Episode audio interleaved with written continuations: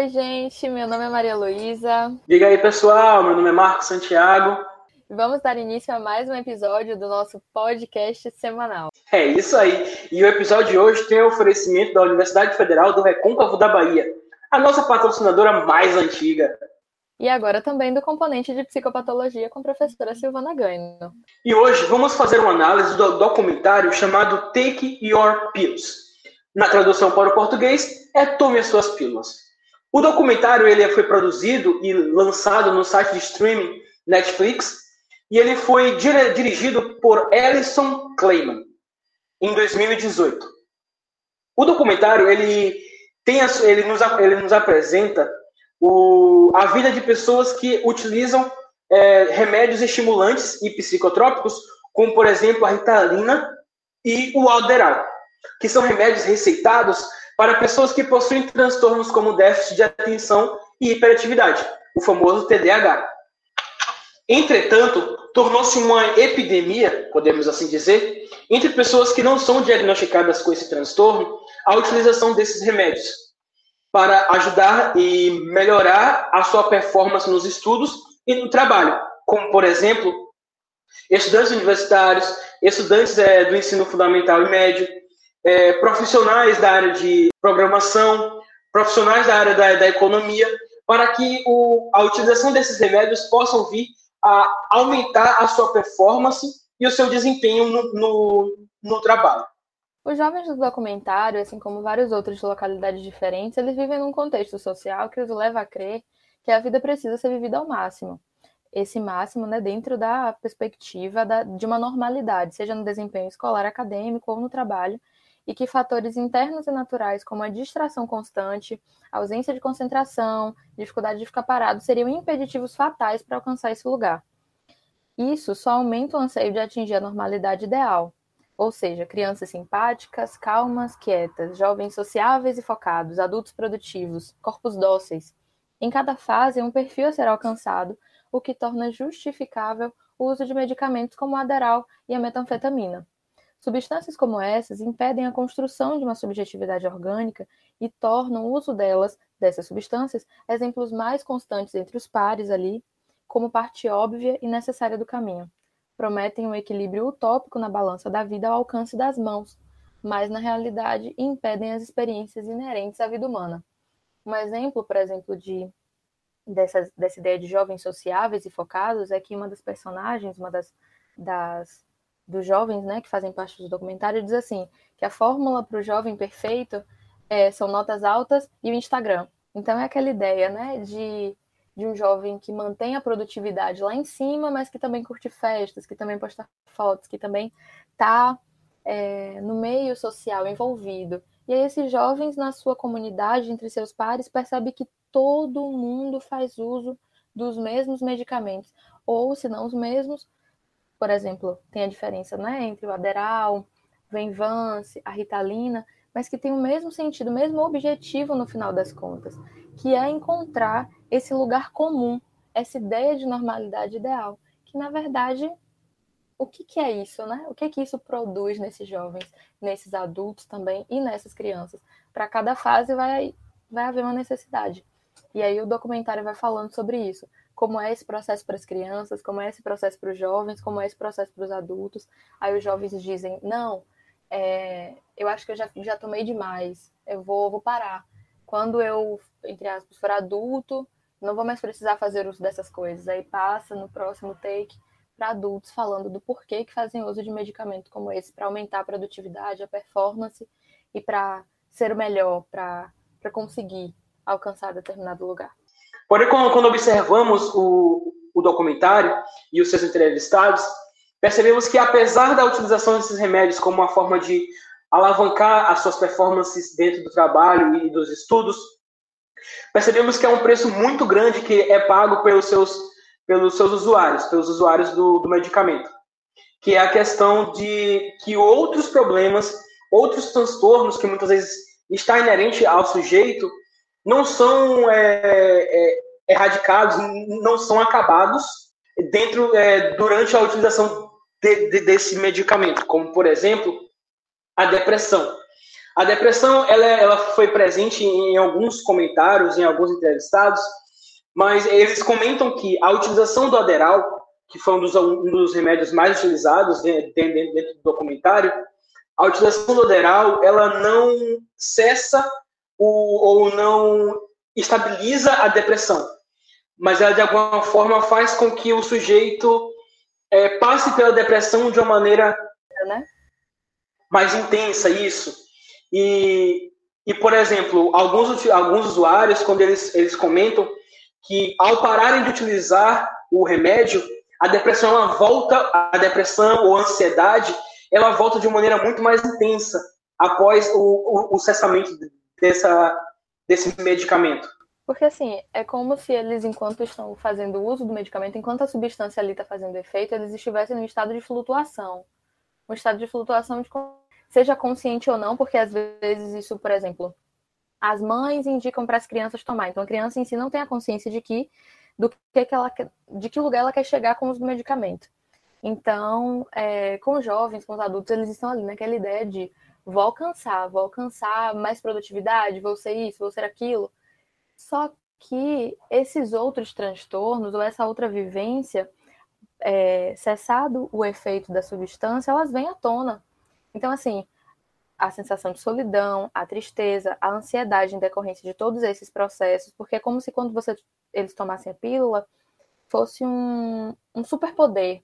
Posso resolver tudo, posso combater tudo, mas isso não ensina, não, não formula uma, não ajuda a construir uma subjetividade que consiga acompanhar as nuances fora da vivência do, do medicamento, dos efeitos do medicamento. Então, não, não faz com que esses jovens, esses adultos, consigam lidar com, com a ausência dos efeitos, sabe? Com a ausência desse superpoder. Tem uma, uma outra coisa também que eu percebi acerca do, do documentário, é que assim, os recortes de imagem, de depoimentos feitos ao longo do, do documentário, eles, eles trazem informações é,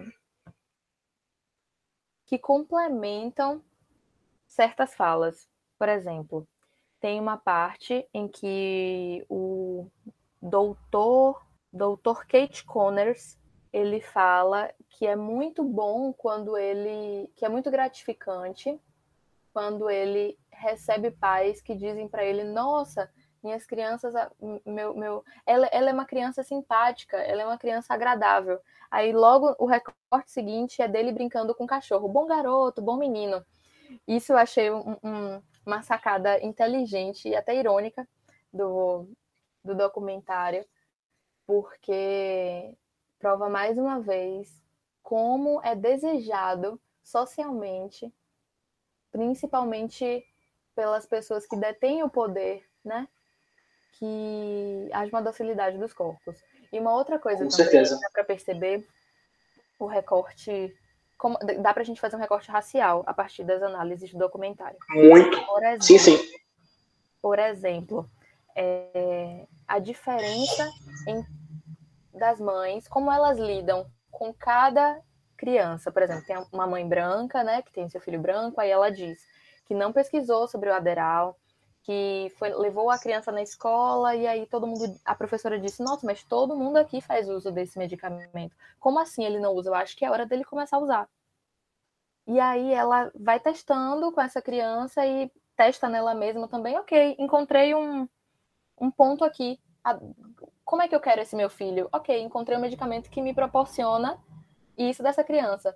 Já uma mãe negra que tem um filho negro, já pensa o diagnóstico, porque para a criança começar a fazer os medicamentos, ela precisa ser diagnosticada.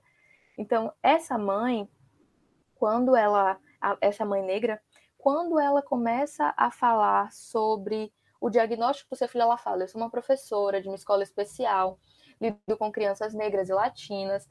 Tenho um filho negro e eu não quero que o meu filho, é, eu quero que o meu filho aprenda a se desenvolver por ele mesmo. Eu quero, eu quero que ele cresça sem, sem o uso desses medicamentos. Eu não quero esse rótulo para o meu filho, porque a gente compreende que existe essa diferenciação. Uhum. E esse estigma que a mãe ela passa para a gente é aquele medo de que o filho negro dela seja tido como o filho louco, o preto louco. E que não podemos esquecer que isso é uma construção social que, que vem perdurando durante muito tempo. Isso mesmo. Relato, podemos perceber alguns relatos históricos a dizer que o preto ele é, é uma raça inferior e que ele possui a sua loucura, possui uma loucura é, é, oriunda da, da sua raça de ser preto, entendeu? E esse medo da mãe vem muito disso, do filho ser preto e ser é, tido como louco. Porque a gente não tem como discutir loucura sem compreender os recortes necessários, principalmente, principalmente o recorte racial. É imprescindível, e no documentário isso fica visível nos discursos das, das mães, a diferença como esses discursos são desenvolvidos, o, o medo do estigma de uma mãe com relação ao filho, e o, o desejo de que esse filho alcance com outra mãe, né, de que alcance uma produtividade, sabe? Já essa diferença entre eu quero que meu filho se desenvolva, eu quero que meu filho aprenda a, a crescer e a lidar com o mundo, e outra mãe que, que entra numa escola e a professora indica e a turma todo mundo usa, todo mundo faz esse. acaba tornando normal, né? Enfim. Uhum. É, e são normalidades de ambientes diferentes, né? A normalidade da família branca é muito diferente da normalidade da família preta. E a gente precisa perceber essas nuances quando a gente vai assistir, ou então quando a gente vai estudar, ou até mesmo no caso da gente, que, que somos estudantes de psicologia, estudar aqueles pacientes que vêm para nossa clínica ou para o hospital, ou então para independente da área que estejamos atuando, e entender essas, essas diferenças que existem e que precisam ser compreendidas para que na hora como, como quando venhamos a fazer o, o diagnóstico, quer seja qual, qual seja ele, é, não levamos, não levemos, né, a, a os, estigmas, o, os estigmas raciais muito fortes perante o, o paciente, né, perante o cliente no momento da, da consulta. Principalmente quando vamos receitar algum remédio. No caso, estamos aqui falando sobre o Aderal e a, e a Ritalina. É verdade, Marcos. E assim, gente, se vocês desejarem se aprofundar nessa temática, a gente tem então uma dica de leitura. E essa dica de leitura, ela é um artigo científico que foi feito por Rosana Maquin e André Mota, que se chama Entre o Particular e o Geral, a constituição de uma loucura negra no hospício de Juqueri, em São Paulo, Brasil. Fala um pouco sobre como os corpos negros eles foram utilizados por muito tempo nas pesquisas, na construção de diagnósticos, enfim. A gente não vai falar muito não para que vocês procurem esse artigo, leiam, porque ele é muito interessante, certamente vai complementar sim, sim. a nossa essa nossa conversa aqui, esse nosso diálogo, essa nossa esse nosso momento tão especial. E assim, uhum. acho que há uma outra coisa.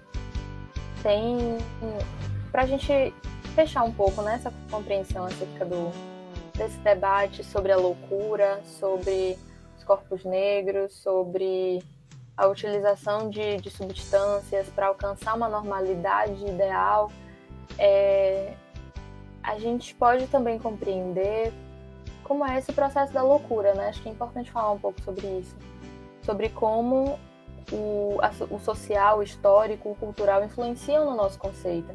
E aí tem um artigo também chamado Entre Loucos e Manicômios, História da Loucura e a Reforma Psiquiátrica no Brasil, que tem uma frase que eu acho que contextualiza e que, que encerra bem a nossa temática de hoje, que é a loucura é uma produção social histórica mediada em grande medida por discursos, práticas e produções de representações sobre o estado de saúde mental dos pacientes.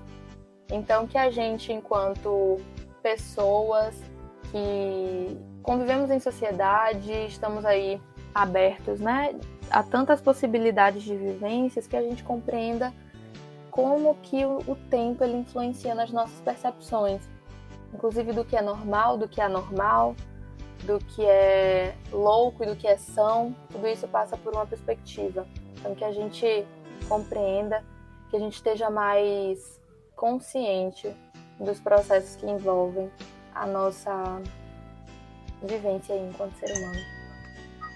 E é como diz Foucault, né, na sua tese e livro, A História da Loucura, ele nos apresenta que a loucura ela não é um fato da natureza, mas ela vem e é oriunda da civilização e das formas com que as civilizações é, performaram e criaram a sua sociedade. Então, a gente fica por aqui, a gente encerra mais esse podcast. Agradece aí por ter nos escutado, nos dado, nos dado seu tempo. Esperamos uhum. que vocês busquem a, as referências e se aprofundem aí na temática. É, e a gente encerra por aqui. Ficamos até a próxima. Até a próxima, um grande abraço a cada um de vocês. E não percam, semana que vem tem mais, hein? Nosso podcast é semanal. Fiquem em paz. Não se deixem levar pela sanidade que existe nesse mundo, que nem toda sanidade é real. Ok? Um abraço a todos e até semana que vem. Pra te esclarecer. Tô iluminado pra poder cegar. Tô ficando cego pra poder guiar. Suavemente pra poder rasgar. Olho fechado pra te ver melhor. Com alegria pra poder chorar. Desesperado pra ter paciência. Carinhoso pra poder ferir. Lentamente pra não atrasar. Atrás da vida pra poder morrer. Eu tô me despedindo pra poder voltar. Eu tô te explicando pra te confundir. Eu tô te confundindo pra te esclarecer. Tô iluminado pra poder.